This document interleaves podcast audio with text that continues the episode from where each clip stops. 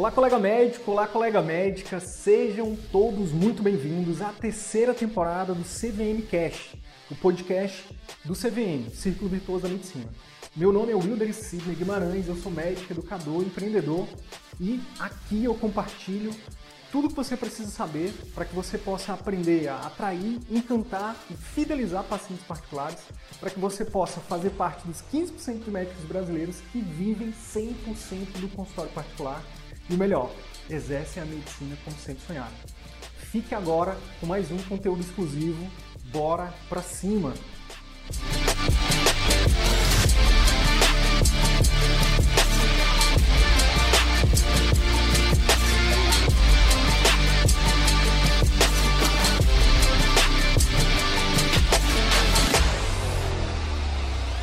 Essa medicina antiga, né, antiga que eu falo, de, até de agora mesmo, atual, que não é a do futuro e nem aquela do passado de Sócrates, né?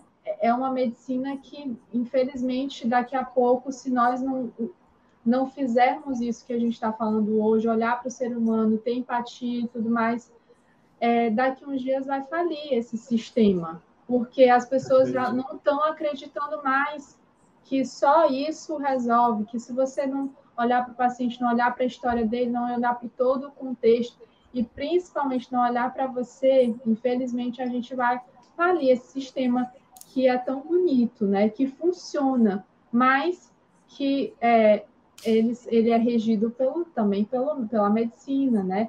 E se a gente não cuidar de vocês, se vocês não cuidarem de vocês mesmos, infelizmente a gente, como que a gente vai cuidar dos pacientes?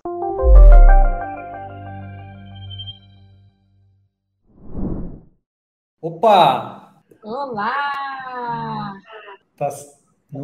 Tudo bom, Dalila? Boa noite. Tudo bem, Sidney. Boa noite. Como é que você tá? Prazer Tô enorme ótimo. estar aqui com você. Prazer, prazer enorme para a gente também, viu? Seja bem-vinda nessa. A gente chama, a gente tem alguns nomes aqui diferentes. A gente chama de CVM Talk, né? Esse bate-papo que a gente faz aqui com convidados mais que especiais, que a gente sabe que tem sinergia com, o nosso, com a nossa missão aqui, com o nosso conteúdo, que é ajudar médicos a viverem 100% do consultório e a exercer a medicina como sempre sonharam, né? E hoje, colegas aqui do Instagram, do, do, do YouTube, a gente está aqui com a Dalila Machado, ela que tem uma missão muito, muito incrível, né? Ela, ela fala para terapeutas, ela tem uma missão, é, vocês vão conhecer mais, né? mas ela tem aí um, um projeto que ajuda né, a encontrar a origem emocional das doenças, não é isso, Dalila? Exatamente. E aí é, eu convidei ela hoje para falar com um médico que também é um terapeuta, né? E eu tenho certeza que vai ser um conteúdo que vai agregar muito para vocês. Então, fica aqui com a gente que eu tenho certeza que vai ser um conteúdo transformador. Dalila, gratidão por ter aceitado o convite, por estar aqui com a gente e já se apresente aí é, com as suas palavras para a nossa audiência, por favor. Oi, gente, tudo bem? Prazer enorme estar aqui com vocês. Primeiramente, eu quero só explicar a vocês que são meus seguidores, que são acostumados, é, eu olho sempre para cá, né? Mas hoje a gente está transmitindo ao vivo no YouTube e o Dr. Sidney geralmente utiliza uma outra plataforma, então a gente vai focar mais aqui, mas de vez em quando eu vou olhar para cá. Então, gente, é, eu sou Dalila Machado. Hoje é, eu estou mentora de terapeutas, né? Com muito orgulho. É, nós desenvolvemos um método ao longo de muitos anos, né? Realizando terapia, estudando sobre terapias, né? Nós desenvolvemos uma metodologia chamada Procure Cicatrizes, que é uma metodologia baseada em algumas técnicas terapêuticas é, e eu fiz um compilado dessas técnicas é, terapêuticas e a gente utiliza para descobrir a origem emocional dos sintomas, das queixas, dos bloqueios desses pacientes. E olha, é, é, um prazer enorme estar aqui, porque eu tive uma conexão muito grande né, com o Sidney, porque ele fala exatamente o que eu falo para o terapeuta. Eu acho que por isso que a gente está aqui hoje, né, para unir essas vozes né, que querem algo muito maior para vocês que são médicos, para vocês que são terapeutas, na verdade, para todo mundo, né, que é da área de saúde. Eu acho que é, é um olhar, e assim, eu, eu assim como é, assim como o Sidney, né, Eu gosto muito de falar, né, que nós precisamos cuidar de nós mesmos primeiros, primeiro, né, cuidar da nossa saúde, cuidar do nosso emocional, cuidar é, da nossa vida pessoal, né, enfim, antes de cuidar da vida profissional. E aí eu acho que é sobre isso assim que a gente vai falar aqui, focar hoje muito nesse tema, né, para vocês que não são terapeutas, mas que são médicos, mas que cuidam dos seres humanos, as pessoas dão, na verdade, a vida para vocês, no sentido de confiar né, a vida para vocês, confiar realmente aquilo, né, a saúde, o cuidado, é, confiar no seu cuidado para com essas pessoas, para com seus pacientes. Bom, então é sobre isso que a gente vai falar. E, a, e agradeço né, o convite né, do, do Sidney aqui, porque eu acho que eu, eu acho que vai ser muito legal. Fica até o final que a gente vai fazer muita coisa legal aqui com vocês. Que massa, que massa. Estou é, fixando um comentário aqui no, no Instagram. Dalila, e, e assim, é, o tema da live hoje, né, que eu te convidei, é para a gente falar sobre quem cuida de quem cuida, né? O primeiro e principal paciente de todo médico, que é quem? É o próprio médico, né? É o próprio médico. E eu já queria, inclusive, trazer alguns dados, né? Talvez você já saiba, talvez não, mas tem muitos dados, muita estatística, muitos estudos que mostram é, uma realidade triste da saúde, da, da morbimortalidade do médico no Brasil, né? Então, alguns exemplos né, de estudos. Teve um estudo recente que mostrou que, olha só que louco, é, os médicos vivem muito menos, né, em média 10 anos a menos que a população geral, sendo que as mulheres, né, as médicas mulheres, é, sendo um pouco redundante mesmo para poder dar esse destaque, vivem 20 anos a menos. Olha que louco. Do que a população geral. Número de suicídios, cinco vezes maior na população médica do que na população geral. Uso de psicotrópicos, drogas listas e ilícitas, sabe? Então, além disso, é, burnout, depressão, síndrome do pânico, né, ansiedade. Então, assim, tem, tem um, o médico tem adoecido muito, muito, sabe? Principalmente essa questão emocional. E aí, é, é muito do que você fala, né? E eu queria então te perguntar, como é que você analisa esses dados, né? E como é que você, eu sei que você tem alunos hoje médicos, né, né que você ajuda também. Eu queria que você falasse um pouquinho disso, como é que você vê todo esse cenário, né, desse adoecimento médico e e aí eu te pergunto, será que tem origem emocional nesse nesse adoecimento médico? O que é que você acha, na sua é. visão? Na minha visão, né, eu sempre gosto de falar assim, que nem tudo é emocional, mas que quase tudo é emocional, né? 90, mais de 90% das doenças também tem um contexto emocional por trás dessas doenças, dessas queixas, né? Você falou aqui da mortalidade alto, suicídio, né? maior número de suicídio, burnout, depressão todas essas, tirando a mortalidade, né, que a gente tem que, tem que avaliar os fatores, mas o suicídio, depressão, burnout, ansiedade, né, tudo isso tem muitas questões emocionais. E até mesmo aquelas doenças físicas tem sim contextos emocionais. Porque o que que, de acordo com os meus estudos, né, com os estudos que, na verdade, os estudos mais atuais, né, que a gente gosta muito de falar aqui da epigenética, da neurociência, mas focado principalmente na epigenética, né, a gente uhum. sabe que o ambiente ele influencia muito para a nossa saúde. Hoje eu estava vendo, inclusive, uma cientista falando para criança, né? Eu gosto muito de, de colocar os meus filhos para assistir essas coisas. E ela falando um exemplo muito básico, né? Quando você coloca a sua mão dentro do gelo, ela fica toda enrugada. E aí o que, que ela explicou? Explicou bem fácil assim para as crianças é, entenderem isso é epigenética, né? É, é, ela fala que o nosso corpo rapidamente se adapta ao ambiente. E o nosso corpo se adapta ao ambiente bom e ao ambiente ruim.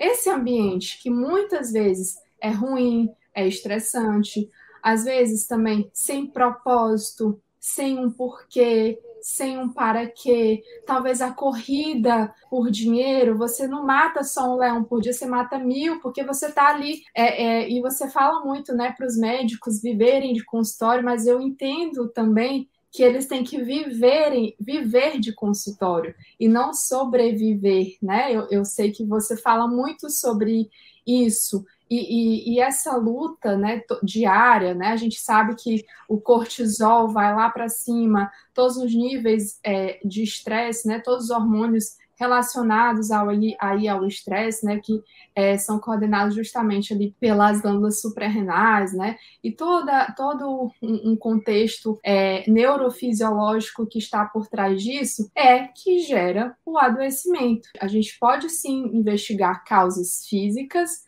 mas nós não podemos destacar que é, não podemos descartar que essa possibilidade, né, do emocional, dessas questões do ambiente, qual ambiente? em que ambiente familiar você vive? Como é que você está com você? É, qual que é o seu propósito? Será que você está é, tá vivendo do seu propósito? Né? Será que você está vivendo realmente é, a sua missão, aquilo que você queria você quer realmente servir? Né? Você serve para o todo? Ou realmente você está eu me perdi aqui. E aí, muitas vezes, a gente vê também um paciente ou um, um cliente que não é atendido da melhor forma. E aí gera um ciclo vicioso, né? Esse cliente que não é atendido da melhor forma, ele sai falando mal de você, e aí você se estressa mais, e aí você adoece mais, e aí você corre para lutar pra, por mais pessoas, né? Então, esse ciclo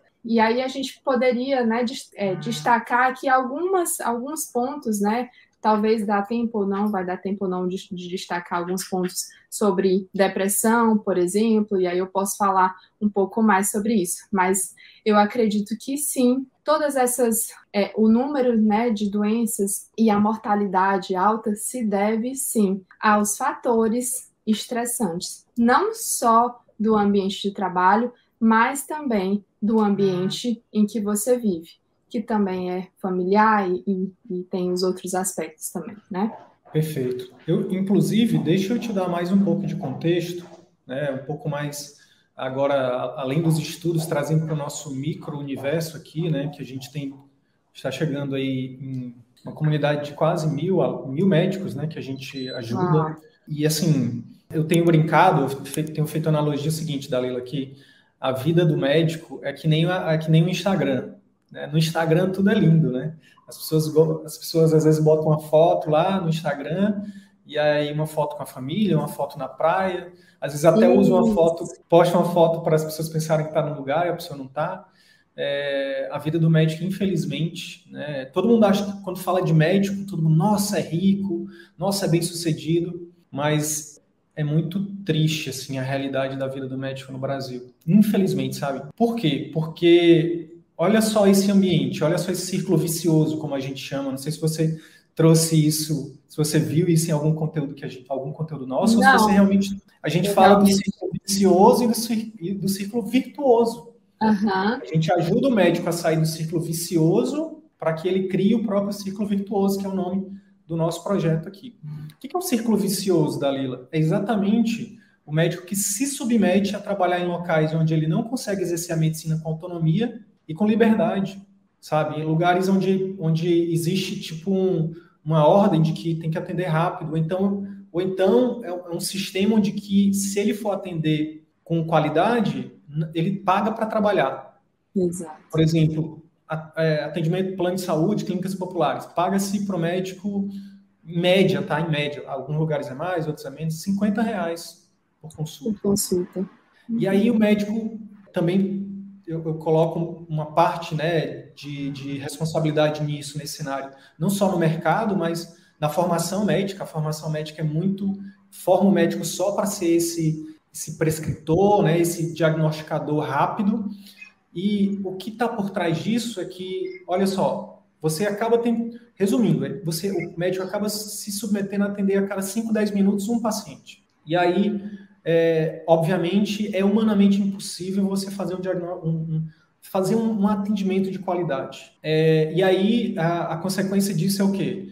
Além do paciente não ficar, não ter resultado, não ficar satisfeito, esse médico, ele é, ele, ele entra numa estafa, né? Um estresse crônico, né? Outra coisa também, a gente lida com sofrimento, né?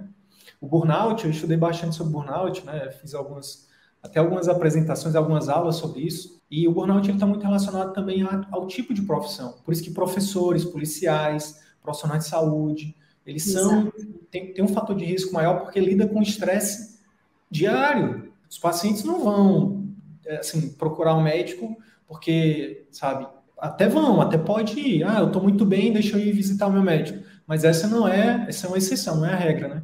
Então, trabalha-se muito com baixa remuneração, com baixa autonomia, com baixa liberdade. É, esse médico, com o tempo, ele vai se desgastando da própria saúde. Relacion, os relacionamentos, é, que, que é uma das coisas que tem mais a ver com a nossa felicidade, é os relacionamentos, eles ficam abalados. Tem uma pesquisa recente mostrou que o, o médico é campeão em divórcio. Olha que triste.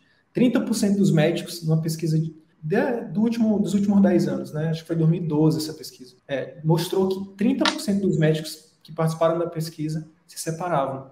Olha que triste. E aí, o que acontece? Muitas vezes, por conta exatamente de, uma de buscar uma recompensa e até por, por atender um, uma questão social, de status, que o médico tem que andar no carrão, que o médico tem que morar na cobertura, que o médico tem que ter isso, tem que ter aquilo. Aí o médico, ele trabalha muito, aí gasta muito, e esse círculo vicioso se auto-retroalimenta. Daqui a pouco esse médico está com os relacionamentos seja com cônjuge, seja com filhos, seja com amigos, é, totalmente desestruturados, saúde física e mental desestruturada e é, tudo que esse médico vai ter é simplesmente bens, que muitas vezes é um carro que fica parado no estacionamento de hospital, de uma clínica, de um consultório, é um apartamento que você, eu falo de por conhecimento, eu passei por isso, eu vivi no círculo vicioso.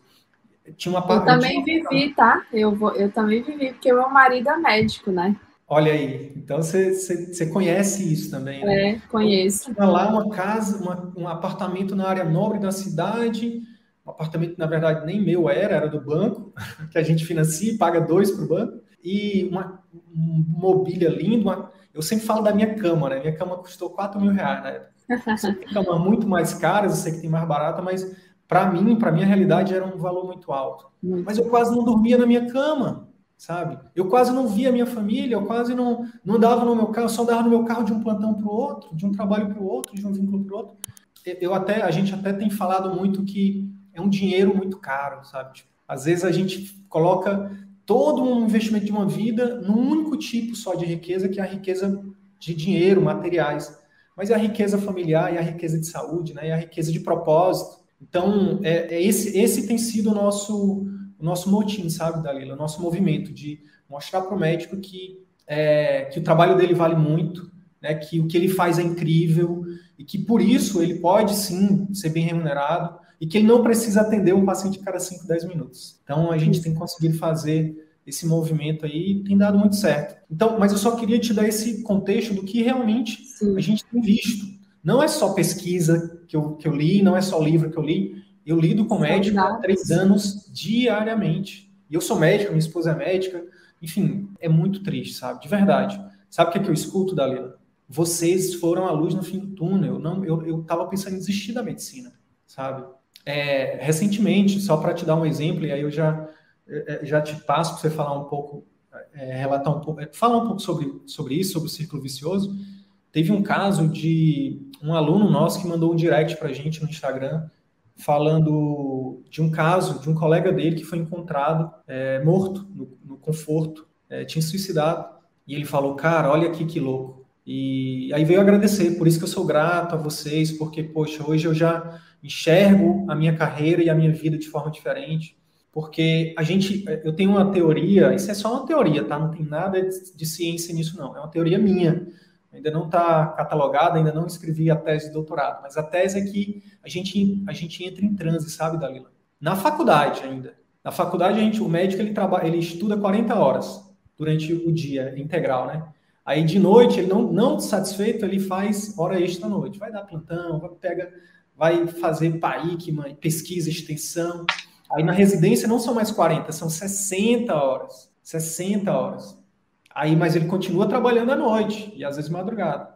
Aí quando termina a, a residência, aí, aí ele vai para 80, 120. Então, assim, essa, essa, é a, essa é, infelizmente, a triste realidade do médico. Mas a gente está aqui exatamente para tanto você, do, com o que você faz, quanto o que a gente faz aqui, a gente está aqui para dizer que existe saída, né? E aí eu já até queria te, te, perguntar, se você quiser fazer uma tréplica sobre o círculo vicioso, fica à vontade, mas em seguida eu já queria te perguntar, o que, que o colega médico que pode estar tá ouvindo a gente ou assistindo a gente, é, ele tem que pensar assim como... O primeiro passo é uma das coisas que você falou aqui, né? Eu até estava fazendo uma live hoje e eu sugeri um livro bem legal, né, chamado Comece pelo Porquê. Eu acho que o primeiro passo é começar pelo porquê. Por que você está aqui? É, um, é um, uma indicação de livro que eu estou indicando agora para os meus alunos e também para os médicos, né, que estão aqui. Comece pelo porquê. Por que, que você passou tantas horas lá na faculdade?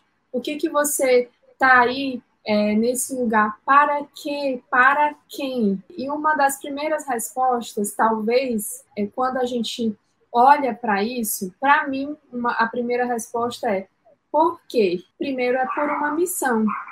E essa missão é minha, não é da minha família, primeiramente. Essa missão é minha. Então, como essa missão é minha, e se eu escolhi uma família, eu escolhi ter casa, eu escolhi ter outras coisas ou pessoas do meu lado, eu preciso separar o trabalho, a casa, a família, né? Ter tempo para tudo. A gente não ensina os filhos, eu ensino muito meus filhos, filho, hora de escovar o dente, hora de escovar o dente, hora de brincar, hora de brincar, hora de, é, de estudar, de estudar, hora de brincar, de brincar. Então, foco. Então, se você está no trabalho, se entregue ao trabalho. Mas se você está na família, reserve um tempo para a família, reserve um tempo é, para o real motivo de você estar tá ali, que é você, a sua felicidade. Talvez também é para você gerar um bem-estar para sua família. Mas, é, e, eu falo, gosto muito dessa frase, eu, eu não estava lembrando, mas essa frase é muito legal para você, principalmente que tem filho, né?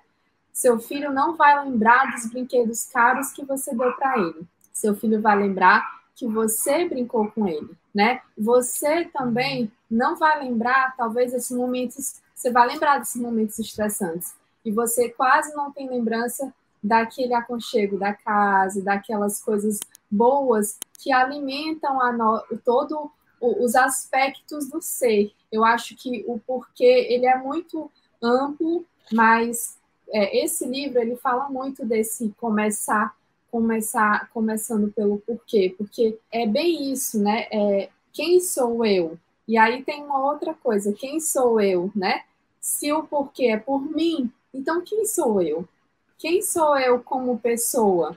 E eu acho que é uma coisa bem legal da gente olhar agora, quem é você como pessoa? Quem é você como profissional? Quem é aquela pessoa que luta diariamente, né? Será que você está perdido no meio do caminho, como eu falei no início? E é esse perdido no meio, caminho, no meio do caminho, né? Que eu já vou falando do aspecto emocional das fragilidades da glândula suprarrenal. É, eu estou perdido no meio do caminho, não sei que rumo tomar, não sei que direção seguir, é, e eu não me perdi aqui, eu estou aqui nessa profissão de médico ou de terapeuta, sei lá, e eu me perdi. E, aí, às vezes, eu, quando, principalmente quando a luta ou quando a gente começa a ganhar dinheiro, né? A gente se perde no meio do caminho e você começa a, a olhar para outras coisas que não tem nada a ver com o seu, o seu real motivo, o real motivo de você né? estar aqui. É, é exatamente. Que é, que é o que é o que é exatamente esse transe que eu estou colocando, né? É você entrar no piloto automático, né? Que é outra forma de falar. Você, é, eu brinco, Dalila, que na medicina, né, a maioria dos médicos, eles, eles, eles entram na faculdade é, inspirados no filme Pat Adams e terminam muito mais parecidos com, com o Dr. House, sabe? Tipo, Ai, coitados. Porque tem até estudos que mostram isso, né? Tem um estudo que fala assim, é, o diabo mora no terceiro ano, que foi um estudo que, que a pesquisadora americana é, avaliou a empatia durante os anos, durante seis anos de faculdade. Ela identificou no terceiro ano o médico ele fica ele perde totalmente a empatia com o paciente. E pasme, o terceiro ano é exatamente o, o ano em que no estudo lá, né, e que na maioria das faculdades o aluno tem contato com os pacientes. Então é muito triste ver que a formação médica, a própria formação médica, não vou nem falar que ela é a causa, mas ela, mas ela pelo menos deveria não ser um, um ela deveria pelo menos fazer alguma coisa para que isso não tentar fazer com que isso não acontecesse, que é não o médico que não tem empatia, ele pode ser PhD em Harvard. Se o paciente, se ele não demonstra compaixão para o paciente dele, se não demonstra é, que se importa, qual é, qual é, o sucesso que esse médico vai ter? O paciente ele não busca. Tem até é, alguns autores da comunicação médica que eu estudo bastante que, que eles falam assim: o médico não busca só um, um conhecimento científico num profissional. O paciente não busca só um médico que vai tratar da questão científica. Sim, é óbvio, o médico é um cientista, mas o médico, vai, o paciente vai atrás de também de compaixão, de um outro ser humano que ele estenda a mão, que diga, olha, eu imagino, então eu entendo, né? Então, uma das coisas que tem ajudado a, a, os nossos, nossos médicos, os nossos alunos, a encontrar o seu propósito, ou se reencontrar, ou se reconectar com o seu propósito e sair desse transe, desse piloto automático, Dalila, é exatamente mostrar que é isso, que, eles, que, que a empatia, por exemplo, né? A gente fala de outras coisas também, mas ah, eu vou aqui utilizar a empatia como exemplo. Que ele utilizar a empatia, né? Que ele ser empático, e então, é, quando ele consegue demonstrar empatia, e, e, detalhe, a gente, eu aprendi e consigo, temos conseguido ajudar médicos a, a treinar a empatia. Olha que massa. É uma habilidade, é treinável. E quando eles colocam isso em prática, né, é, é algo que o dinheiro não, não, não compra, sabe? E aí eles se reconectam com o propósito deles, que foi o que? Ajudar outras pessoas. Né? Porque não adianta muito você só dizer, olha, você tem tal diagnóstico e o tratamento é, é esse. Até tem estudos que mostram também que a forma como a gente informa o diagnóstico influencia muito na adesão à terapia. Total. E aí, é, o que, que acontece? Quando esses médicos começam a se reconectar com os pacientes, a escutar, fazer o escutativo, que é outra coisa também que a gente aborda bastante, a envolver o paciente no tratamento, a demonstrar empatia, compaixão, né, demonstrar que se importa, e forma um vínculo né, médico-paciente de verdade, afetivo, isso tem ajudado nossa comunidade de médicos aqui a, a realmente a, a, ter um salário emocional, né? Porque o, não, é, não é que o médico não ganhe bem, o médico ganha bem. Tem estudos aí que o médico é um profissional mais bem pago do Brasil, comparando com, a, com o restante das profissões. Mas o problema é que ganha-se bem, mas o preço disso é muito alto que o médico paga hoje é, insatisfação como profissional, problemas, é, é, é, é falta de tempo para se cuidar. Como é que o médico, como é que o profissional vai, vai ter tempo para se cuidar se ele está dando 60 plantões por mês, se ele, se ele sai de um vínculo, vai para outro, muitas vezes come dentro do carro, fast food, academia, só fala, de academia só fala de academia no consultório, na hora de fazer academia não faz. Então é, é complicado. Então, a gente entendeu, Dalila, que é, uma, da, uma das formas que a gente é, tem ajudado esses médicos a se reconectar é exatamente isso. Nosso, a gente tem uma lista de livros que a gente indica para os nossos pacientes, e tem um livro, não sei se você conhece ele, mas é, vou até falar para a tua audiência aqui também, que é um livro incrível, que também me ajudou a encontrar o meu propósito. Chama O Velho e o Menino. Conhece? Ai, eu conheço, mas eu não tenho. Eu não tenho esse. Eu acho que eu não tenho esse livro. É incrível. Vou anotar aqui. O Velho Menino, Roberto Tranjan, é incrível. E é, ele fala de cinco desígnios, né? Um deles, por exemplo, é o que você trouxe. Ele fala do, é, do sentimento de oba ou de ufa. Ele fala assim, para você para você descobrir o seu propósito, você, algumas coisas que ele traz. Ele, e aí são perguntas.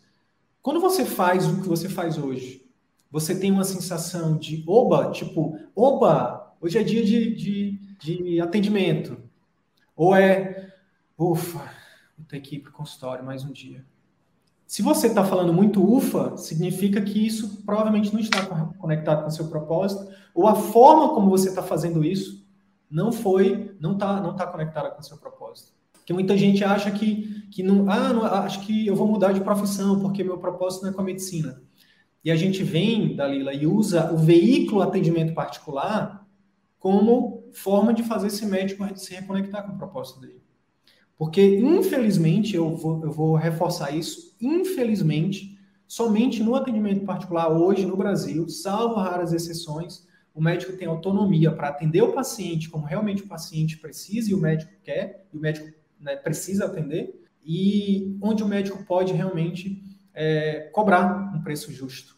Né? Nos outros locais, o médico é submetido a atender, não, tem controle sobre a agenda, não tem controle sobre remuneração. Muitas vezes o médico ele é incrível, tem um conhecimento técnico incrível, está lá pronto para fazer, por exemplo, um procedimento. Mas aí chega lá, não tem, não tem material. Então, isso, imagina isso dia após dia, dia após dia. Eu vivi isso, pelo menos por uns oito anos, e isso é extremamente frustrante. Muita gente crucifica, crucifica o médico, né? demoniza o médico, mas eu reitero aqui, né? É muito, a, a vida do médico é muito difícil. É muito difícil. E é por isso que a gente faz o que a gente faz, porque a gente, a nossa bandeira é não necessariamente é pelo médico, mas é pela boa medicina, sabe? Uhum. É muito legal, muito. Eu acho que é muito interessante essa coisa que você falou da, da empatia, né? Eu falo muito assim e, e, e uma coisa interessante, né? Principalmente para quem atende, né? Uma demanda muito grande, que não consegue nem olhar para o rosto do paciente, né? o paciente não consegue ver que aquele médico é bom, porque ele não consegue, a demanda é tanta, né? É, que ele não consegue olhar. E aí, é, eu, eu vou até adiantar aqui um, um, caso que não é de um médico, mas aí eu vou colocar o lado do paciente, né?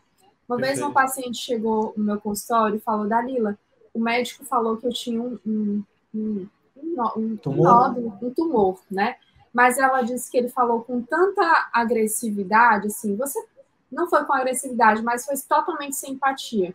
Olha, você tem isso aqui, isso aqui, pode ser isso, isso, e já foi falando completamente só o lado negativo, né? E isso, eu entendo vocês, eu vejo vocês. Eu vejo que também não é que o médico é ruim, é que provavelmente naquele dia o dia, o dia não foi bom, ele não consegue ter um gerenciamento emocional para que ele separe as, as questões negativas dele e do, e do paciente. E aí ele está ali tão agitado por essa por essa coisa de ter muito, né, de muito paciente, talvez nem poder cobrar tanto por isso, né, porque ele tem uma demanda muito grande e tal, enfim. E aí ele não pode cobrar mais, porque não pode ter um atendimento de excelência, né? Eu, eu entendo também isso. E aí a gente também se coloca no lugar. Eu me empatizo por esses médicos, porque eu também. E, e, vocês têm que ter empatia por você. Caramba, eu falei algo errado, então como que eu posso falar de um jeito positivo? E aí ela foi lá no consultório, falou muito mal, assim, e aí eu fui me colocar também nesse lugar, né? Eu falei, ó, olha, talvez ele não estava num dia legal. E aí ela, aí depois ela voltou lá e ela e ela voltou de novo no meu consultório e falou: Dalila, realmente ele não estava num dia legal. Eu fui lá no outro dia, ele me falou coisas melhores, só que eu já tinha levado aquilo para mim. Então vocês têm que ter cuidado, né? Temos que ter muito cuidado de como a gente fala, aborda e principalmente é esse gerenciamento emocional que, que faz com que você separe essas questões. E se está tendo muito essas questões, então, vamos olhar para isso, vamos cuidar, porque sucesso, o sucesso é muito relativo, né? Quando a gente fala de sucesso, a gente fala muito de financeiro, mas o sucesso ele é muito tem todas as outras os outros aspectos do ser, né? Não adianta você estar tá ali bem, você está achando que você está muito bem, muito bem, muito bem de um lado, estou é, ganhando muito dinheiro, não sei o quê, mas do outro lado você está fudido, desculpa a palavra. E aí, né, você não vai cuidar bem desse outro lado, porque esse outro, isso tudo é esse ciclo que a gente estava falando aqui, né? E aí, é, voltando aqui a essa paciente, então a gente acolheu, a gente recebeu, olhou o aspecto emocional, ela fez o tratamento que deveria fazer, não era um tumor, ou seja, ele deu um diagnóstico precoce de forma negativa.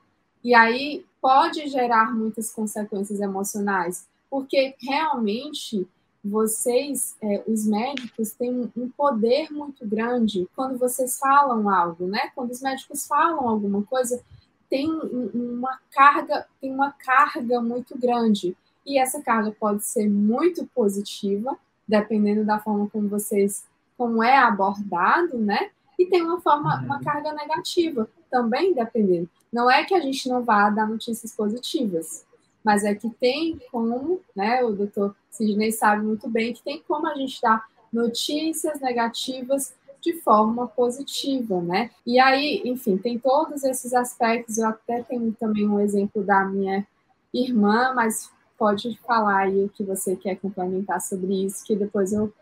Né, minha irmã também é médica, e aí eu quero falar um pouquinho sobre uma das decisões que ela tomou exatamente sobre isso. Perfeito. Não, eu queria, na verdade, que é, te perguntar. Você falou sobre gerenciamento emocional. É, e eu queria que tu falasse um pouquinho mais sobre isso. Porque ah, eu, muito, muito legal. Isso, isso aqui mudou minha vida também, assim, é, essa parte de inteligência emocional, que era outra, é outra habilidade, outro, outros conhecimentos, outras competências que, é, infelizmente, a gente não tem acesso, né, na, na, vida, na escola, de uma forma geral, na nossa formação, né, como na nossa formação profissional. É muito voltado para o conhecimento técnico, para as hard skills, e pouquíssimo, é, pouquíssimo conteúdo, né, em alguns locais nenhum mesmo, é, sobre as outras, sobre essas outras habilidades que são hoje pesquisas mostram que falando não só de sucesso, mas de sucesso e felicidade, as soft skills né, são, são muito importantes. Então, o gerenciamento emocional, para mim, eu, eu tenho muita clareza disso, Dalila. Eu sou uma pessoa antes e depois de ter contato com isso, de ter buscado conhecimento e até buscado ajuda, né? Faço terapia, li muitos livros, faço, é, enfim, várias outras coisas nesse sentido de autoconhecimento, de me conhecer, saber quando eu tô com raiva, saber quando, quando por exemplo, eu tô descontando é, é, em alguém uma coisa que não era para descontar. Então, por exemplo, você falou essa desse, desse médico aí que não estava num dia bom, né? Eu penso que uma dica prática para os colegas para saber se, pra, que ajuda a sair desse transe, né, desse piloto automático, é começar a se auto-perceber. Por exemplo, teve uma, uma, uma das histórias que fez com que eu mudasse totalmente a minha vida e saísse do círculo vicioso e buscasse no círculo virtuoso, foi... Eu estava de plantão no hospital público, na época eu trabalhava para uma cooperativa, era, aquele, era uma era um ritmo de 36 horas, 42 horas de plantão, direto, sem dormir, sem. Sim, a gente dormia no hospital, né? Aqueles colchões cheios de mofo, né? Aquela comida. Sei como é. Enfim, aí eu fui atender uma, uma, uma pessoa lá. A pessoa estava, se não me engano, há duas semanas sem, sem procurar o médico e com sintomas. Aí olha só o grau de onde, onde o profissional chega, né? Por estar por, por tá é, infelizmente, nesse círculo vicioso. A pessoa demorou duas semanas para procurar ajuda. Quando ela procura, o que, é que o profissional faz? Briga com ela. Como é que a senhora só está duas semanas com esse problema e só agora a senhora procurou ajuda? Não sei o quê. Rapaz, eu levei-lhe uma chinelada, assim, eu levei-lhe uma chamada de atenção dessa mulher que aquilo me, me deu uma chacoalhada, sabe? Tipo, porque ela realmente ela veio para cima de mim, sabe? Ela disse: quem o senhor acha que é? Eu tô aqui, não sei o quê. E deu uma chamada mesmo, sabe? Tipo, quando eu terminei aquele atendimento, eu fiquei me perguntando, rapaz, não foi para isso que eu me sacrifiquei tanto para ser médico, sabe? Tipo, e ali foi uma das coisas que me chacoalhou, que me fez com que eu repensasse as minhas atitudes, repensasse o meu caminho, né, por onde eu estava seguindo, né? Então, e uma das coisas que me ajudou, com certeza, foi ah, porque ali eu não estava bem, Nitidamente eu não estava bem, porque por vários fatores. Aí a gente acaba trans, fazendo a transferência né, para o paciente, né? Aquela parada da transferência e contra-transferência. Às vezes o paciente também traz isso para o médico, né? Pro profissional. Mas eu queria que você falasse um pouquinho de forma prática, se puder trazer alguma dica também, né? Eu falei aqui um pouco mais de forma genérica, Opa. de como gerir essas emoções, Dalila. Como é que você tem trabalhado isso? Tá.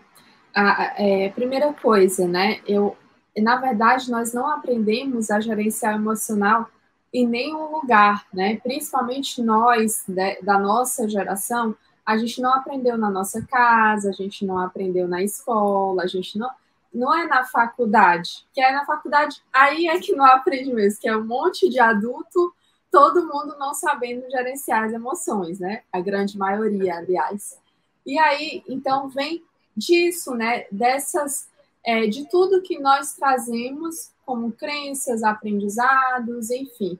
E aí a gente vai trazendo para o nosso contexto, né? Então, o gerenciamento emocional é de fato, ele é aprendido. A minha filha não sabe gerenciar as emoções. Eu tenho que ensinar, filha, respira fundo. Aí ela fala assim: "Mamãe, eu queria gritar, mas eu não posso gritar". Filha, você pode chorar, mas não precisa gritar? Será que precisa gritar? Será que gritar vai resolver alguma coisa?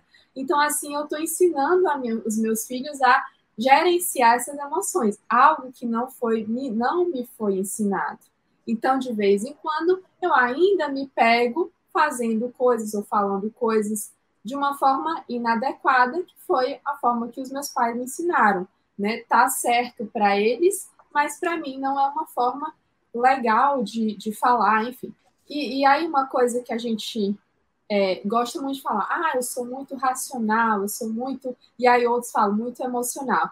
Mas o que eu quero falar para vocês é que 98% das nossas, da nossa comunicação relacional é emocional, é movida às emoções. É o seu estado emocional que vai. Aí você fala, ai, mas eu sou muito racional. Ok, mas você é racional movido a alguma questão emocional ou algumas questões. Ah, mas eu gosto muito de números, eu sou muito exato. Ok, o que que te moldou para você ser muito racional? Então, eu acho é, é, é sempre quando a gente quer a resposta de algo, eu vou lá atrás. Geralmente eu vou na fonte de aprendizado que é os meus pais, né, são ali a minha principal fonte de aprendizado, que foi ali na infância e tudo, os professores, os educadores e tal. E aí, então, assim, para a gente olhar, é, primeiro é olhar para isso, né, que 98, 98, 99% das nossas decisões são tomadas movidas à emoção. E aí, por isso que muita gente fala, fala rápido aquilo que não era para ter falado, e enquanto ele poderia ter simplesmente ouvido, respirado fundo, eu ouço o que o outro quer dizer, eu olho, né? Como que a gente faz, né? Rapidamente. Primeiro eu, ouço o que a pessoa está dizendo. Depois eu vou, eu quero ver o que, que eu estou sentindo. O que, que eu estou sentindo quando o outro me fala isso? Ah, é, nesse exemplo que você me deu, né? Ah, doutor, eu estou aqui não sei quanto tempo, e aí ao invés de você falar, nossa, é, por que, que você fica calado, respira fundo e aí fala, o que, que eu gostaria que essa pessoa falasse, que, esse que eu, como médico, falasse para mim mesmo? Será que eu gostaria de receber uma bronca? Aí vem a empatia, né? E, então, uma coisa está atrelada à outra. Eu respiro fundo, não falo e, e, e me coloco no lugar do outro, né? Como que eu gostaria de receber algo do outro? Como que eu gostaria de receber aquilo que eu vou falar? Né? E aí, quando você faz isso, aí você pensa duas vezes. Porque aí você, nossa, interessante. Nossa, é, realmente eu vou ficar calado, vou falar só umas palavras ou eu vou perguntar mais para essa pessoa. Eu vou ser o ouvinte ao invés de vomitar talvez aquilo, né? Inclusive, quando você juiz, vai. Né? É, juiz, às vezes a gente se comporta como juiz, né? Exatamente. Quando você vai dar uma notícia ruim, comunicar uma notícia difícil, ou mesmo naquelas notícias do dia a dia. É, você não é o detentor. A gente sabe que a ciência é muito importante, mas tem algo muito maior do que a ciência, né? Então, como que você gostaria de receber uma notícia de você mesmo? Quando você gostaria de, de dar né, um diagnóstico? Um diagnóstico é, como que você gostaria de, fala, de, de, receber uma fala de um terapeuta que seja, ou até de um médico mesmo, mas em relação àquilo que o seu paciente está falando? Eu acho que é isso, né? A gente olhar para as nossas emoções e ter empatia, né, com o que eu estou sentindo. E aí, uma coisa muito interessante por favor, não vão atender no dia que você está péssimo. Não faça isso. É, porque quando você. É, e, e isso é um pedido como paciente, mas talvez, não sei como é que está a sua agenda ou não, está sobrecarregada, mas quando você tem uma certa liberdade, que o Dr. Sidney fala muito bem aí, né, para vocês terem essa liberdade, ver de consultório, vocês também têm a liberdade para fazer a sua agenda. E se você não está bem naquele dia, é, não está se sentindo muito bem, seja físico seja emocional, estou depressivo, estou ruim, eu tô cuide de você primeiro, que é esse o tema da nossa live, né? Quem cuida de quem cuida. Quem cuida de quem cuida? Qual é o primeiro princípio, né?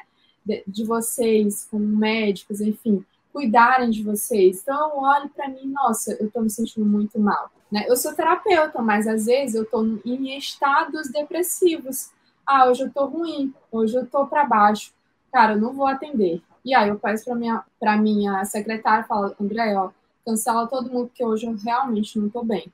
Né? Minha filha adoeceu. André, eu não estou bem para atender hoje, porque, ó, minha filha está doente e eu quero dar mais atenção para ela nesse momento. Então, cancela toda a agenda da manhã, porque eu não estou bem. Se eu, eu vou cuidar do outro, mas eu não estou cuidando daquela pessoa que eu fui destinada a criar, que é o meu filho, que é que sou eu mesmo, né? Eu acho que tudo é realmente a questão de sentir. Nós sentirmos, ah, eu estou sentindo que está me incomodando isso que o outro está falando. Por que está te incomodando? Então vamos, vamos pesquisar mais. Nossa, você trouxe muita coisa bacana aqui que eu queria fazer uma. A gente está na, na tréplica aqui agora, né? Primeiro, eu queria só é, falar, Dalila, que eu acho que até vai ser legal para você colocar no seu repertório. É, eu acho que você vai gostar do que eu vou falar aqui, que é em relação à questão das palavras, né? Você falou em relação ao poder das palavras, so, relacionando isso com a importância da gente estar tá bem, né? Então, o médico que está com o filho doente, brigou com médico ou a médica, tá? Brigou com o cônjuge, é, tá com salário atrasado, furou o pneu do carro, sabe? No caso das mulheres estão em TPM, no caso dos homens estão, sei lá, com dor de barriga. Aí você vai atender. Qual tipo, qual a qualidade, né, de atendimento você vai dar? E aí eu trago a questão das palavras, o poder das palavras. Teve uma, uma colega médica que é professora de comunicação médico-paciente. Uma vez ela falou assim, Sidney, as palavras são são fazendo analogia em relação ao poder das palavras, é como se ela, é como se ela fosse um bisturi. Sabe o bisturi de, que o cirurgião usa para fazer cortes, para fazer cirurgias? As palavras são como bisturis. Se você usá-las de forma adequada, elas salvam vidas. Elas cortam, mas salvam vidas. E se você usar de forma inadequada, elas tiram vidas, elas machucam. Né? Então, elas, são, elas podem ser usadas para construir ou para destruir. Quando você está num dia ruim, né? quando você está no seu ambiente. Agora, como, Dalila? Como humanamente impossível, assim, como é humanamente possível para um médico ou uma médica atender um paciente a cada 5, 10 minutos? Muitas vezes não tem tempo de ir ao banheiro, muitas vezes não tem tempo de comer, sabe? Muitas vezes não tem opção, muitas vezes ele está doente, ele tem que ir trabalhar porque ou ele, ele trabalha em um regime de plantão e aí não consegue passar o plantão, ou então ele trabalha é, numa situação em que ele não pode colocar o atestado, ou que ele vai ser demitido se ele bota o atestado, sabe? Aí é, é, é onde a gente chega e fala, infelizmente, né, que no consultório particular isso é diferente. Você é o dono, é a dona, você consegue organizar a sua agenda, você consegue, você é dono do seu tempo. Então, e, Trazendo a outra coisa que você falou, né, é, em relação a, a pensar antes de falar, a respirar antes de falar, né, a ouvir e tudo mais. Quando você tem uma fila gigantesca que não, que não termina, é humanamente é impossível. impossível. É humanamente impossível. Eu te falo porque é, eu já vivi isso, sabe? Eu já vi isso em vários locais, de várias formas diferentes. E nós somos humanos. E, tem, eu falo muito, Dalila, que, que a gente cai em algumas, algumas armadilhas que fazem a gente entrar no círculo vicioso. Uma delas é que é, nos vendem a ideia de que o médico, o terapeuta, né, ele é um super-herói. Você, você não pode dizer não, nunca. Você tem que dizer sempre sim, você tem que submeter a tudo, porque você é um herói, você tem que salvar todo mundo. E a gente levanta a bandeira, desconstrói isso, dizendo que não, nós não somos heróis, nós somos seres humanos antes de ser profissionais, nós somos seres humanos. Que a gente sangra, que a gente tem fome, que a gente tem necessidades fisiológicas, que a gente tem família. Emoções. Essa, né? essa, essa, essa história que você trouxe da questão do, de quando sua filha adoece, fica complicado para você ir, perde muito sentido, né? Como é que você vai deixar a pessoa mais importante da sua vida, uma delas, para que alguém cuide e você vai cuidar dos outros? Para quem para quem está no transe, isso é normal, mas né, para quem está no piloto automático, mas para quem vive no seu propósito, não faz sentido. É, só, pra, só um parêntese sobre isso, né? Desculpa aí te atrapalhar, atrapalhar essa fala, mas só um parêntese, eu acho que isso é incoerente. É, Chama-se incoerência, né? Perfeito. né? Ah, o que eu mais vivo na minha vida é a coerência do que eu vendo. E, e, a incoerência, você não consegue vender a incoerência, né? Eu não consigo, você não, você, é, Sidney, não conseguiria vender isso se você estivesse falando da boca para fora só para ser bonito. Você vende porque você você acredita nessa ideia, você pratica, né? E aí, hum. como que eu vou vender saúde se eu não estou cuidando da minha, do meu próximo, da, da pessoa que a gente Perfeito. mais ama, né? Pode continuar. Perfeito. Eu passei, não, eu ia, eu ia falar exatamente isso. Eu passei por isso. Foi uma das coisas que me chacoalhou também. É, minha mãe precisou de mim, né? Eu lembro como se fosse ontem. Ela caiu, machucou, bateu a cabeça e, e eu estava de plantão. Eu não pude ajudar minha mãe. Aquilo me deu uma chacoalhada, porque eu estava de plantão. Não era um plantão por semana. Era aquele ritmo de plantão de sabe? De que achar que o mundo vai acabar e que você vai enriquecer trabalhando. E aí, naquele dia eu pensei, cara, o que, eu estou fazendo na minha vida? Tipo, a minha mãe, a pessoa mais importante né, da minha vida na época, não era casado, ainda não tinha filho, e eu não posso ajudá-la, sabe? Tipo, do que, que adianta, sabe? Tipo, aquele, aquele dinheiro que eu estava que eu tava dando aquele plantão não ia mudar a minha vida, mas estar perto da minha mãe era muito mais significativo foi uma das coisas também que deu uma chacoalhada, sabe? Tipo, então, o ambiente, né, Dalila, eu acho que é uma das coisas que a gente pode começar a consensualizar, né, que a gente, da nossa discussão aqui, do nosso bate-papo, é que o ambiente adoece, né, tem adoecido, né? E, e, e aí você, é, é, trouxe uma coisa que eu queria, eu queria entrar um pouco nisso, né? Porque você fala de procurar cicatrizes, né? E aí eu queria, queria saber de ti se porque existe também uma coisa, Dalila, que é muito forte. Né? O que, que acontece? Nossos médicos aqui, nossos alunos que, que eles aplicam o nosso método, a metodologia CVM, o que, que acontece? Esse médico, primeiro, ele começa a, a, a despertar, né? A despertar para isso, né? Que é um ser humano, para despertar para que para a possibilidade de, de valorizar mais o seu trabalho, e aí atender menos e melhor, né? A gente fala do livro Essencialismo aqui, que é um, dos, dos, livros que, a gente também adora aqui, que também é, é incrível. E esse médico começa a perceber, Dalila, que, que sim, o que, o que ele faz é incrível, não tem preço, né, é valioso demais, tem preço, mas não tem valor, né, é valioso demais. Porque quanto custa salvar uma vida, quanto custa né, consolar uma pessoa, né, porque às vezes a pessoa não tem câncer terminal, você não vai salvar a vida daquela pessoa, mas você pode consolar, né? Você pode dizer, olha, não importa o que aconteça, eu vou estar junto com você, né? A gente vai estar junto, o que depender de mim, você vai sofrer, o mínimo possível e tarará, tarará. Então, o que, que acontece? Aí esses, esses colegas médicos, eles começam a perceber, Dalila, é, eles começam a fazer a transição, né? Aí começa a dizer não para os vínculos, começa a dizer não. Só que para dizer não, por exemplo, como é que uma mãe de família com dois filhos pequenos vai dizer não para um concurso público que mantém ali uma segurança e tudo mais e que, aí é onde eu quero entrar na pergunta, que eu acho que, que, é, que vai ser relevante porque a gente está falando aqui. E os pais viram e falam assim: como assim está querendo pedir exoneração? Você está doida? Você está com burro na sombra e você vai sair da sombra vai entrar no sol? E se não você não encontrar outra sombra? É, e seus, como é que vai ficar seus filhos, a educação dos seus filhos, não sei o quê, não sei o quê? E aí? Mas, essas, mas esses colegas, principalmente quem está na nossa comunidade, é, é, realmente uma parada de propósito, porque dinheiro por dinheiro ele já tinha, o médico ganha bem. Só que agora ele está ele, ele, ele tá se ressignificando tudo isso. E aí chega nesse entrave dos pais. Como lidar com isso? Como lidar com isso de forma saudável, sem bater de frente, sem.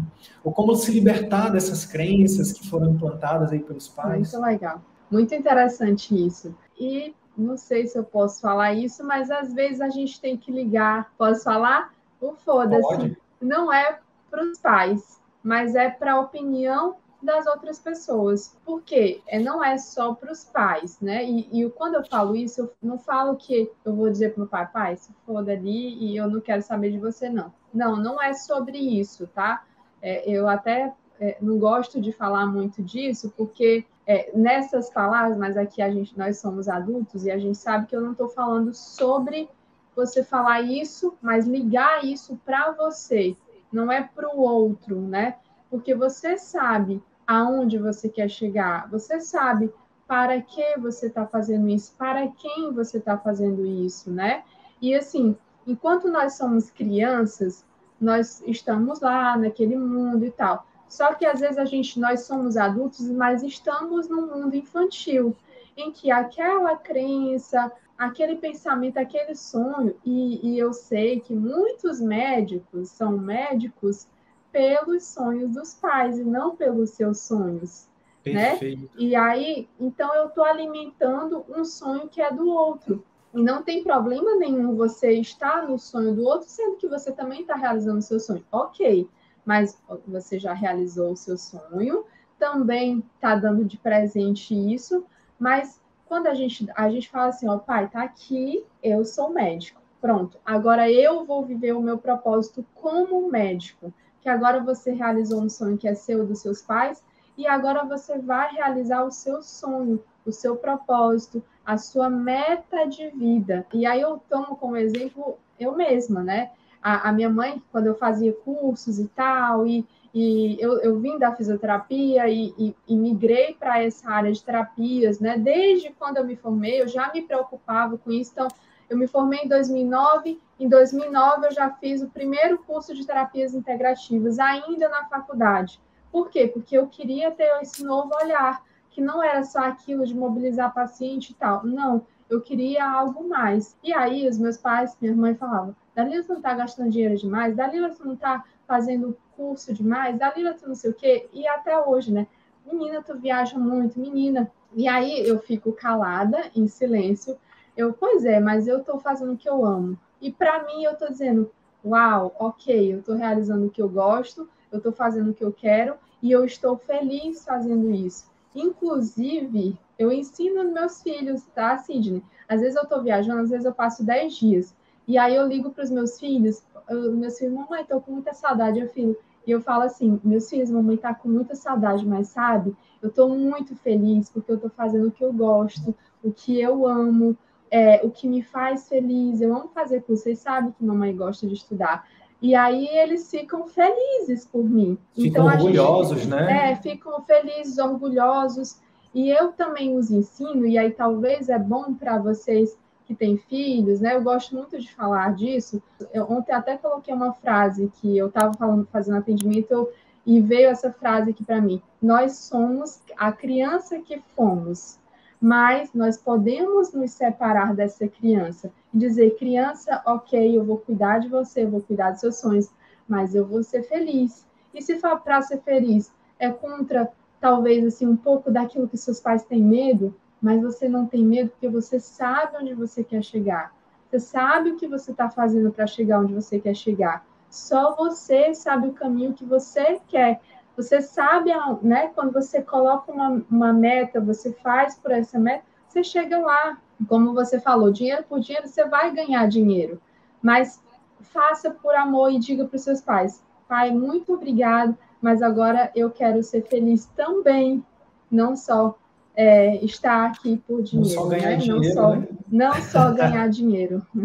O Tony Robbins aí, fala isso, né? E, é, Sucesso e aí, felicidade é fracasso. Exa né? É, exatamente. E aí, olha só que interessante. Quando você fala isso, você se libera e os seus pais, nossa, quando você fala isso, papai, eu quero ser feliz, o seu pai não tem mais o que dizer, porque a única, o único jeito, o único jeito, se existe um jeito da gente pagar a vida que os nossos pais nos deram, é sendo feliz. Sendo feliz. Se existe um jeito, e aí quando você diz, pai, eu estou feliz, aí ele não vai falar mais nada, porque é isso que ele quer.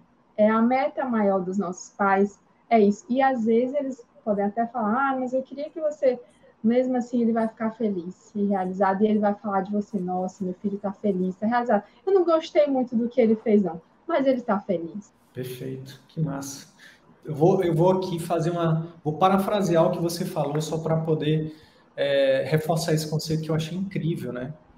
É, uhum. Se eu tiver errado, me corrija, por favor. Muitas vezes a gente, a gente passa uma vida sobre a guarda dos nossos pais e uh, às vezes a gente toma decisões querendo agradá-los, né, querendo ser amado, e aí a gente se torna adulto e continua fazendo isso uh, até o momento em que a gente pode, se isso, se isso acontecer, né, a gente pode chegar no momento em que você está num caminho em que você não pensou em você, você pensou nos seus pais. É como se você fosse um adulto que ainda está agindo como aquela criança sobre a guarda dos pais, né? sendo que você trouxe de você trouxe de forma bem bem direta dizer assim, não, você não precisa mais. Seus pais já cumpriram o papel deles, que foi te ajudar, primeiro te dar comida, abrigo, segurança, depois educação. Hoje você é independente. Né? Se você não é independente ainda, aí tudo bem. Talvez você ainda seja uma criança e precise realmente se tornar adulto, né? Que infelizmente é o que muita tem acontecido muito hoje no Brasil, né? Eu até vi hoje, ó, curiosidade, parece que é, parece que vai aumentar a adolescência para 24 anos. Olha que louco. Eu acredito. Porque, com 14 anos, Dalila, assim, é uma foi uma dádiva e foi um, uma maldição para mim, no sentido de com 14 anos eu era chefe de família sabe? Tipo, Sério? Tive que amadurecer muito rápido. Então, eu não tenho. Eu, é por isso que eu não tenho muito medo das coisas acontecerem, porque eu sei que se uma coisa não der certo, eu consigo fazer de outra forma. Então, hoje. E hoje eu posso até falar isso, né? Que eu acho que, que, que a tua audiência também é, é, é muito disso, né? Gente, que, na verdade, a maioria de nós é muito preso a isso, por isso que eu quis entrar nisso. E eu acho que é uma das coisas que adoece muito a gente e que às vezes tá, fica lá no subconsciente. Às vezes você, não é só uma questão de você estar tá na profissão errada ou estar tá num, emprego errado, é você tá, você não ter tomado as decisões de verdade focado como você acreditava, né? Então hoje é, é, eu vivi muito isso, sabe, Dalila? Primeiro eu tive, eu, eu, eu, eu escolhi ser médico e eu vim de uma família muito humilde, para não dizer, para não dizer muito pobre, sabe? É, e aí cheguei ao ápice da minha carreira, mestrado, especialidade, concursado, professor universitário, ganhando muito bem e infeliz. E aí, quando eu quis mudar uma guinada na minha vida, foi muito disso, sabe? Tipo, tive que enfrentar muita gente, a opinião das pessoas. Mas é muito libertador, né? Quando a gente realmente consegue fazer essa, fazer essa comunicação, né? De forma não violenta, né? Com os nossos pais, entender que eles só querem nos proteger, né? Que eles só querem o nosso melhor e que talvez foi o que funcionou para eles, né? Tipo, e não necessariamente precisa funcionar para você. Que massa. Dalila, você ia falar de uma história da sua irmã, que eu acho que eu te interrompi. Ah, sim, não, eu, eu, eu ia falar no final mesmo. É, não sei se a gente está chegando ao final, acho que sim, né? Mas eu queria falar assim sobre uma história de uma médica que não vai chegar nesse ponto, né? Ela é minha, minha irmã, ela é recém-formada e eu achei muito lindo o jeito dela já começar a olhar para isso tudo. Primeiro que eu, eu, martelo muito a questão emocional, né? E às vezes ela pergunta, Dalilo, qual a relação emocional de tal coisa, né? Ela é médica, gastro, tá, tá finalizando a residência em São Paulo, né? Hoje trabalha no Einstein também. E aí ela o meu médico, o meu, meu marido, ele faz endoscopia, né? E aí ele tem, como é que fala? Uma, um espaço de endoscopia dentro de uma clínica. Uhum. E aí ele falou, Dali, vai ser muito bom e tal. E ela, como gasta, ele diz, olha, vai ser muito bom, muito procedimento, tal, tal, tal. Né? Ela, ai, legal, eu quero isso. E aí, quando ela fez, por incentivo meu, uma especialização em terapias, em, em medicina integrativa, acabou. Ela não quis mais ela falou: não, eu não quero um consultório lotado de só fazer procedimento, né? Eu quero algo, e isso não é que está errado, não, tá? Meu esposo faz isso e está tudo bem, ele é feliz assim. É, mas é que ela foi para o propósito dela já no começo da carreira. E é muito legal, né? Ela saber que pode ser que ela não vá ganhar tanto dinheiro, pode ser que ela não vá é, ser assim tão bem remunerada quanto ela seria fazendo muito procedimento, é, mas ela vai para a felicidade, né? Hoje ela está fazendo medicina ayurvédica e tudo, e ela está muito feliz. E assim, a, como a gente, a gente conversa muito né, sobre essas questões emocionais. E uma certa vez ela estava, e aí foi isso mais que despertou nela essa vontade de ser quem ela era como médica, Né, ela estava lá no serviço maravilhoso de, de gasto e tal, que é nesse serviço que ela faz a residência. E aí uma, a chefe, né, teve uma pessoa, um paciente muito grave, né, com questões intestinais e tal. E aí a, a, a médica falou, não, é assim mesmo e tal, a queixa da paciente é assim. E aí meio que não olhou para a paciente, olhou para aquela parte, né, que é o diagnóstico. E também a clínica, não, a clínica é assim mesmo e tal, tal, tal. E aí minha irmã falou, Dalila, e aí eu fui conversar o que estava acontecendo na vida dela, como que ela estava e tudo mais. E a paciente, doutora, eu estou passando por um problema familiar. E aí ela começou a conversar e ela começou a melhorar um pouco mais. E aí, enfim, e aí a, a médica, né, a paciente falou assim: ah, eu não quero ser atendida mais pela chefe, eu quero ser atendida por você, né, uma mera residente. E aí a minha irmã ficou muito feliz, né, porque ela estava realmente fazendo aquilo que ela era. E com certeza eu falei, Dali, vem para cá que você vai ser a melhor médica do Maranhão e eu tenho certeza, porque é assim, né? Quando a gente faz o que, o que nós somos, quando a gente se dedica a esse propósito, é assim. E aí, rapidamente, eu vou contar um pouquinho da história do meu marido. Quando eu casei com meu marido no primeiro ano de casamento, eu falei assim: eu me arrependi. Aliás, nas primeiras semanas eu falei, eu me arrependi de estar casado, porque eu trabalhava no interior como físio e ele trabalhava aqui e a gente se via uma vez por semana, né? Tipo assim, eu vinha, ele estava de plantão, loucura e tal, eu voltava e tal. E aí a gente teve filho. E aí ele foi, é, chamaram ele para o interior e tal, ganhar muito dinheiro. Eu falei para ele, eu prefiro que você fique aqui ganhando muito menos do que você vá para o interior, porque a gente precisa olhar para essa criaturinha que está aqui. Eu não vou ficar nessa, é, nessa paternidade sozinha. Eu quero que ele é homem, menino, e ele precisa do pai. Então a gente precisa tomar decisões. Ou a gente vai por o dinheiro, ou a gente vai também pela nossa família, para o dinheiro, para a nossa família e para o propósito maior que é que é isso que a gente está fazendo, né? E aí ele largou praticamente todos os plantões dele.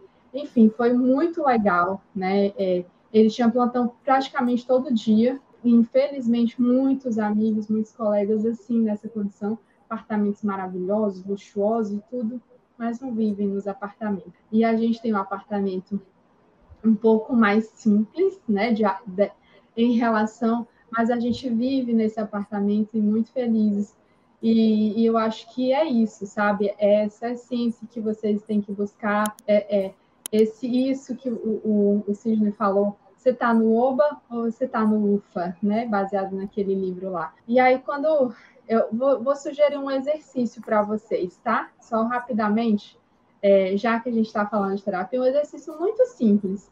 Quando você vai tomar alguma decisão, nossa, eu vou ver de consultório, de acordo com o Sidney, ou eu fico aqui? você faz o seguinte: pega para sua mulher, pede para sua mulher, para alguém da sua casa, escrever letra A para um e letra B para outro. E a pessoa coloca no papel. E, e, e coloca o papel e o papel virado para o chão. Você não vai ver a letra, tá? E aí você só sente A é, viver de consultório e B talvez onde você esteja. Só sinta em cima do papel, perto do papel, qual é o lugar mais confortável. Depois você vai e aí você vai só sentir o seu corpo. Às vezes você vai sentir que você vai para frente, isso te mostra que você realmente que isso te funciona para ir para frente. Às vezes você vai sentir o papel, você está desequilibrado e vai te mostrar que você está desequilibrado na vida fazendo o que você faz. Enfim, sinta o seu corpo e veja isso que eu sinto me demonstra, demonstra o que para mim? E é isso a realidade. Vocês vão ver que talvez viver de consultório, né, viver o propósito de vocês, é, viver a essência de vocês, talvez vai ser muito mais confortável. Para a grande maioria de vocês, provavelmente vai ser. Que massa, que massa. Deixa eu só ver se eu entendi, Dalila. É, ah, é, pedir para uma segunda pessoa, eu vou repetir é. aí você me, você me corrige se eu estiver errado. Pede uhum. para uma segunda pessoa, cônjuge, por exemplo, marido, esposa, é. para é, escrever num papel A e B. É isso? Exato. É, exatamente. Aí A significa, A significa Tem que ser um papel grande, uma folha de papel, por exemplo? Não, qualquer papel, qualquer papel, papel pequeno, grande, não importa. E aí tá. eu vou escrever, tipo assim, A, e aí você, A, A para mim representa viver de consultório. B para mim ah. significa essa vida que eu tô. Aí o que, que a pessoa Perfeito. vai fazer? Ela vai colocar virado para o chão, sem que você saiba, né? Essa a letrinha virada para o chão, sem que você saiba em que letra que você está pisando tá? Não precisa tá. pisar exatamente em cima do papel, pode ser perto do papel, bem próximo, tá? tá? E aí vira tá. para baixo, você guarda o que, que você sentiu, e aí você vai e vira o papel. Nossa, nesse B eu senti isso, nesse A eu senti mais confortável. Estou né? dando um exemplo aqui. Um mas... de cada vez, né? Um de é, cada é, um vez. de cada vez. Eu sinto aqui, mas não levanto o papel ainda. E eu sinto aqui, mas não levanto o papel ainda. Aí eu vou, anoto o que eu senti, ver, de, anoto o que é que isso que eu senti representa para mim. Depois você vira o papel. Aí você vai ver o que, que você sentiu no B e o que, que você sentiu no A.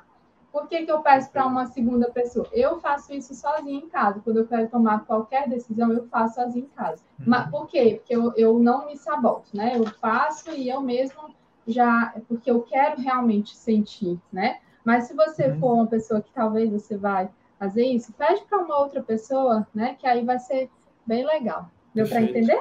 Deu, agora deu, agora ficou mais claro. Que massa. Eu queria, antes da gente, da gente, a gente já está encaminhando aqui para o final, mas eu queria só, você trouxe, você falou de uma coisa que eu queria, que é uma, que é uma crença que muitos, que a nossa audiência, que a minha audiência tem aqui, que eu queria aproveitar para pegar o gancho e desconstruir essa crença, se for possível. Que é o uhum. seguinte: quando você falou da sua irmã, você falou assim que se ela se ela for viver de se ela for seguir o propósito dela, talvez ela não ganhe tanto dinheiro quanto se ela é, aceitasse aceitasse é, aceitasse o convite maior do paciente. Uhum. É, é, a gente tem basicamente é, dois tipos de atendimento na medicina: volume, né, que eu chamo de modelo Fiat, e tem um modelo de a gente chama de medicina industrial de volume e a medicina artesanal, né? O modelo Ferrari. Quem que, quem que você acha que, que fatura mais, a Ferrari ou a, ou a Fiat? A, a, venda de carros populares ou a venda de carros é, como a Ferrari, por exemplo? Ah, sem dúvida, a venda de carros populares, mas pois o é. atendimento. Pois é, aí é que tá. Mas aquela venda de um que de um é Ferrari, Ferrari é, um Ferrari é, vale a quantidade de não sei quantos, não sei quantos, é. não sei nem quanto vale uma Ferrari. São, são todos da mesma empresa. Né? São todos da mesma empresa e, e, e, uh, e, e, na verdade, o dado que eu tenho, pode ser que não seja, é bom dar uma confirmada depois, mas só para usar um exemplo didático. É possível ter o mesmo faturamento, sabe? Tipo, são só modelos diferentes. Acontece que na, no atendimento de pessoas, não dá para não dá para você industrializar o atendimento de pessoas, sabe? É. Tipo... Quando, quando eu quis dizer isso, não é que ela vai ganhar, é que ela, logo no início, ela vai começar com poucos, né? Talvez, porque ela vai pois é, construir é. uma Aí é que tá. Pois é, mas é que tá. E se eu te disser que tem alunos nossos que, por exemplo, terminou a residência agora em fevereiro, e no primeiro dia de consultório já estava com a agenda lotada. Uau, eu acredito. Mas lotada não é de 20 pacientes. Né? Não é 20, não é 20 pacientes no dia que lota a agenda dos nossos alunos. São cinco no turno, um paciente por hora, entendeu? Porque aqui não é volume, aqui é relacionamento, sabe? Exato. O, o serviço prestado para pessoas não pode ser de volume. Talvez no, no, no, no modelo de carros, de construção de carros, o volume é tranquilo, né? É tranquilo inclusive até para pro, os donos, mas para os operadores de máquina, não. Tudo que tem a ver com o ser humano é difícil industrializar, sabe? Tipo, e, e o imagina o atendimento médico, o atendimento de psicoterápico, terapêutico, de terapia lá, mesmo, né? Eu, eu, eu brinco, eu brinco, hoje. eu brinco eu que é o, é, o, é o médico Chico Xavier, sabe? Tipo, já, é. já Chico Xavier. É. Exatamente. Hoje, por exemplo, é, eu ganho talvez num atendimento que o meu, que o meu marido ganha quase num dia. Pois é. E aí, quase, então, quase numa manhã, praticamente. Pois é. É óbvio que isso vai variar sempre de especialidade para especialidade, de, de, do mercado da cidade, da cidade para cidade. Mas, por exemplo, eu tenho alunas é, hoje, Dalila, que com 30 anos, de, com 30 anos de idade, início de carreira, faturam mais do que muitos cirurgiões que têm 25, 30 anos, entendeu? Do que uhum. dermatos, do que cirurgiões plásticos, entendeu? Por quê? Porque nesse. Primeiro, quando você está no consultório particular, você dita os seus preços. Você não fica. Você não tem um atravessador no meio ele dizendo, como um plano de saúde, por exemplo, que cobra 6 mil reais do, da família e, e, o médico recebe 50 reais por consulta, entendeu? E o atravessador fica com 95%. Não, o médico define o preço dele e o paciente paga direto para ele. A, a, diferença do atendimento particular, do consultório particular, para os outros tipos de vínculo, é, é basicamente isso, não tem atravessadores, tá? Então, é, é, aí o que acontece? Você define o seu preço. E a gente, no nosso método, Dalila, a gente ensina o médico a gerar valor para o paciente. Muito então, às legal. vezes, por exemplo, essa uma, essa aluna, quando eu te falei, é uma aluna que fatura 60 mil por mês, com 30 anos de formado, em Brasília, cidade dominada pelos planos. Por que, que ela consegue fazer isso? Porque ela gera muito valor para os pacientes dela. Pacientes que às vezes estão há dois, três, quatro anos com dor, e na primeira sessão ela vai lá, faz uma sessão de acupuntura, por exemplo, faz um acompanhamento e daqui a pouco, em duas, três semanas, o paciente está sem dor. O paciente paga aqui, ó. Quem que não pagaria? Sabe? Sorrindo de orelha para orelha. Paga, lógico que paga. Sua irmã é gastro? É, Quem, exatamente. O, a medicina industrial tem destruído, tem afastado o médico do paciente e esse distanciamento faz com que o médico, com que o paciente, por exemplo, ele tenha um, o diagnóstico não seja tão seja mais difícil e principalmente a adesão à terapia seja é, baixíssima. Então, quando, por exemplo, a sua irmã Gacho, quando ela, quando ela puder atender o paciente do jeito dela, trazendo tudo que ela puder para fazer com que aquele paciente, por exemplo, que está com uma doença inflamatória, que está tomando um monte de remédio, porque vai no médico, 5, 10 minutos, ah, isso é, é isso, toma esse remédio, aí não melhora. Aí fica peregrinando de, de médico em médico, exame, faz isso, tomografia, ressonância, não sei o quê. Aí, quando o médico, como a sua irmã, vai parar e vai ouvir, e tem técnica para escutar também, não é, só, não é só uma consulta mais longa, tá? Tem técnica. E vai conseguir entender o contexto né, total dessa paciente, não só a queixa, ah, dor na barriga, mas beleza, como é que é a sua vida, onde você trabalha, nananã. E a sua irmã, então, tem, vai ter uma chance muito maior de descobrir, não necessariamente numa primeira consulta, mas num, num, num, acompanhamento, que é outra coisa também que é um diferencial nosso, Dalila, a gente, a gente ensina os médicos a fazerem um acompanhamento no pós-consulta.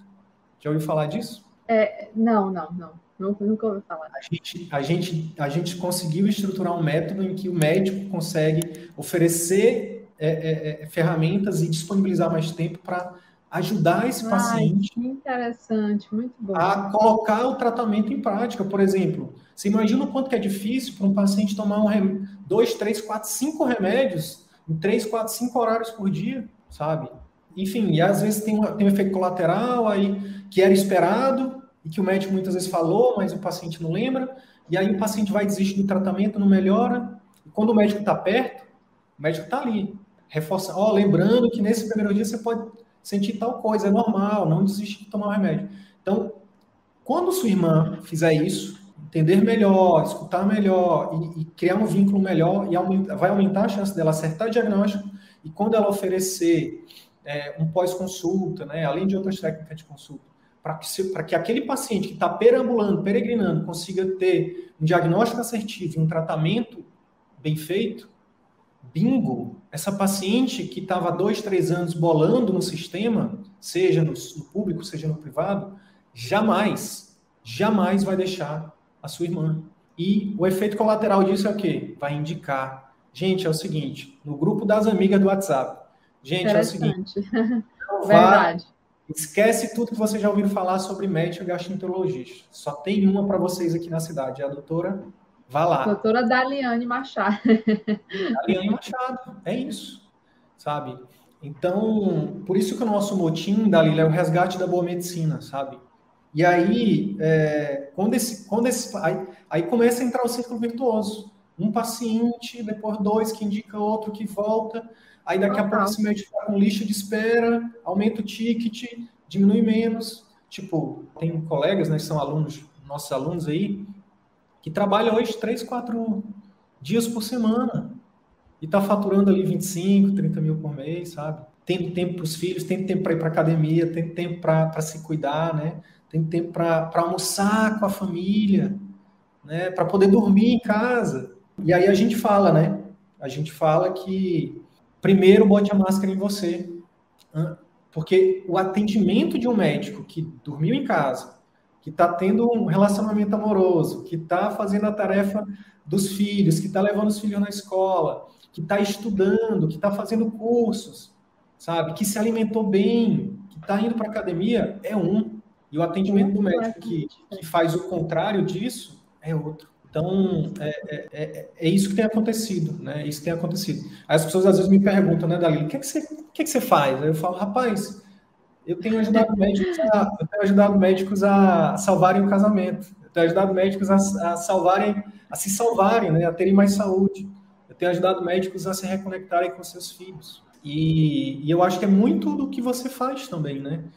E por isso que eu te convidei para a gente falar sobre isso, né? Porque é, até para ter a palavra que você trouxe que eu achei muito, muito legal, que é a coerência, né? Como que o médico vai é, indicar uma mudança de estilo de vida para um paciente se muitas vezes ele está ali e ele não é o exemplo daquilo, né? O poder de convencimento aumenta bastante, né? Quando ele tem quando ele é o próprio exemplo, né, Dalila? Total. Então, eu só, eu só peguei essa, esse, esse ganchozinho, não só, eu sei que não, não é uma crença sua, mas até porque você já vive isso, né? Mas é, porque é uma crença muito grande da nossa, da nossa audiência, né? Não, mas se eu for para o consultório, como é que eu, eu vou precisar de muitos pacientes para poder viver de consultório? Na verdade, não. Só precisa aprender como e tem técnica para isso, né? Como gerar valor para os pacientes, como aumentar a percepção de valor e a partir de um, um determinado momento você vai ganhar muito mais e trabalhar muito menos e trabalhar é o menos e porém melhor, né? Do, do livro do essencialismo. Muito. Camila, se, se você pudesse, se você tivesse um, o poder de, de mandar uma mensagem para todos os médicos e pegando tudo que a gente falou aqui hoje, olha a pergunta bem facinha para ti. Muito fácil. Pegando tudo que a gente falou aqui, se você pudesse resumir numa frase como uma, como uma orientação direcionada para esses médicos, para eles se colocarem em primeiro lugar, né? para eles se entenderem como o primeiro paciente, que ele precisa cuidar dele, que ninguém vai cuidar, até porque, na verdade, é uma coisa que a gente desconstrói também aqui, Dalila. Às vezes a gente procura um terapeuta, procura um médico, procura uma pessoa para nos ajudar, achando que a pessoa tem que fazer tudo para a gente, né? Não é bem assim, né? Então, se a gente não fizer a nossa parte, as coisas não vão funcionar. Então, é, como, o que, que você, como que você resumiria aí numa frase ou numa fala é, uhum. o que uhum. você orientaria em relação a isso, desse médico se colocar em primeiro lugar? Tá. Eu posso usar uma frase bíblica? Pode, Pode ser? Pode. Pode ser. É, é uma frase bíblica, eu sei que a Bíblia é pode ser usado como um livro de história também. Então, não encarem isso como uma forma de religião, mas sim como eu vou contextualizar essa frase e tirar ela da religião, tá? É que é uma frase que eu gosto de utilizar muito. Buscar primeiro o reino de Deus e tudo mais vos será acrescentado. Onde é que está esse reino, né? Sei lá, se que chame de Deus, que chame de eu superior, o reino de Deus está dentro de nós. É você, é o seu eu, né? E quando é que isso, quando é que esse reino de Deus ele tá legal para tudo mais ser acrescentado, né? Quando, quando esse reino, isso que está dentro de você, está bem para cada vez mais você talvez ter mais pacientes, ter mais qualidade no atendimento, né? Já que a gente está falando muito sobre isso e eu estendo isso aos meus alunos também, né? Que são terapeutas. E quando isso quando nós estamos limpos, né? De toda a mágoa, ressentimento, dores, questões lá atrás, né? Questões lá de trás que foram te moldando para você chegar aqui. E às vezes essas mágoas, esses ressentimentos, ou essa, ah, eu tenho que fazer isso, né, é, ou essas competições, né? Que a gente sabe que esse mundo também tem muita competição. E quando a gente está com tudo isso, né? nada é nos acrescentado. Aliás, aquilo que nos que tem um conceito de sucesso. Agora, quando você se limpa, se libera dessas amarras, desses sofrimentos, dessas dores, dessas questões que talvez você está hoje, que podem ser simples ou complexas, né, do ambiente. Quando você se limpa, né, quando você se trata, e pode ser em terapia ou não, pode ser você olhando, fazendo cursos, enfim, o, o doutor Sidney ele fala muito sobre isso, que eu sei, tudo mais será acrescentado, né? E eu acrescento mais, no momento perfeito, na hora perfeita, no tempo perfeito. Né? Às vezes você está dando tudo errado na sua vida. Ai, meu Deus, estou lutando isso, aquilo. E aí, porque você não olha para esse reino, para isso que está dentro de você. E aí você está lutando né, por uma coisa que não é a verdade, não é a sua verdade, não é a sua essência. E aí você acha que está tendo muito sucesso, mas esse sucesso ele é muito superficial. Quando a gente vai lá, está na ponta do iceberg, né? Quando a gente vai lá para baixo, está tudo podre, está tudo ruim, está tudo seco, não está legal. E aí, né, nada mais nos é acrescentado. Então, é essa frase. Eu, eu realmente sou muito grata. Desde quando eu entrei aqui, que você começou a falar, eu sou muito grata por ter é, por nós termos nos conectado, porque eu acho que nós somos seres humanos, né? Que você, né, principalmente aí, que está levando esse outro olhar para os médicos, a gente precisa disso, né? Cada vez mais a medicina integrativa, que integra corpo, mente, emoções, está crescendo. E nós estamos numa era de evolução, em que aquela, uma, aquela ciência do só é, não, é, a, o diagnóstico é isso, faz isso, isso e isso. Não. Essa, essa medicina antiga, né, antiga que eu falo, de, até de agora mesmo, atual, que não é a do futuro e nem aquela do passado de Sócrates, né, é uma medicina que, infelizmente, daqui a pouco, se nós não, não fizermos isso que a gente está falando hoje, olhar para o ser humano, ter empatia e tudo mais, é, daqui uns dias vai falir esse sistema, porque as pessoas já não estão acreditando mais que só isso resolve, que se você não olhar para o paciente, não olhar para a história dele, não olhar para todo o contexto e principalmente não olhar para você, infelizmente a gente vai falir esse sistema que é tão bonito, né? Que funciona, mas que é, ele, ele é regido pelo, também pelo, pela medicina, né? E se a gente não cuidar de vocês, se vocês não cuidarem de vocês mesmos, infelizmente a gente, como que a gente vai cuidar dos pacientes? E é isso. Perfeito. Gratidão, Dalila, gratidão de verdade. É, a minha frase vai ser: cuide de você, cuide de vocês, coloque em primeiro lugar, porque isso demorei muito para entender isso, muito, muito, muito. Todo mundo vai te chamar de egoísta no início. Como assim você é médico? E, na verdade é o seguinte, eu entendi que se, a, se, eu não, se eu não estou bem de corpo, mente e alma, como é que eu vou estar presente para minha para o meu paciente, mas antes do meu paciente, para minha família, para minha esposa, para minha filha, né, para os meus amigos, para os meus parentes. Então, é, é, um ato de amor, na verdade. É amor próprio, é totalmente diferente. Então, se coloque em primeiro lugar, se ame, porque a gente só dá o que a gente tem. Se você não tem saúde, se você não tem, se você não se ama, como é que você vai oferecer saúde e amor, né? Por que não para os seus pacientes? Dalila, gratidão. E aí, colega médico, se esse conteúdo te ajudou, eu quero te fazer três pedidos simples e rápidos. Primeiro pedido, deixa uma avaliação aqui nesse podcast. Deixa sua opinião nos dizendo como que esse, esse, episódio ou outros episódios que você já ouviu estão te ajudando a viver 100% do consultório. Segundo pedido, compartilhe esse episódio com algum colega médico que também deseja viver 100% do consultório particular e exercer a medicina como sempre sonhou. Terceiro pedido, segue a gente no YouTube e também no Instagram. Basta digitar Círculo Virtuoso da Medicina no YouTube ou arroba CV da Medicina no Instagram. Te vejo no próximo episódio. Bora pra cima!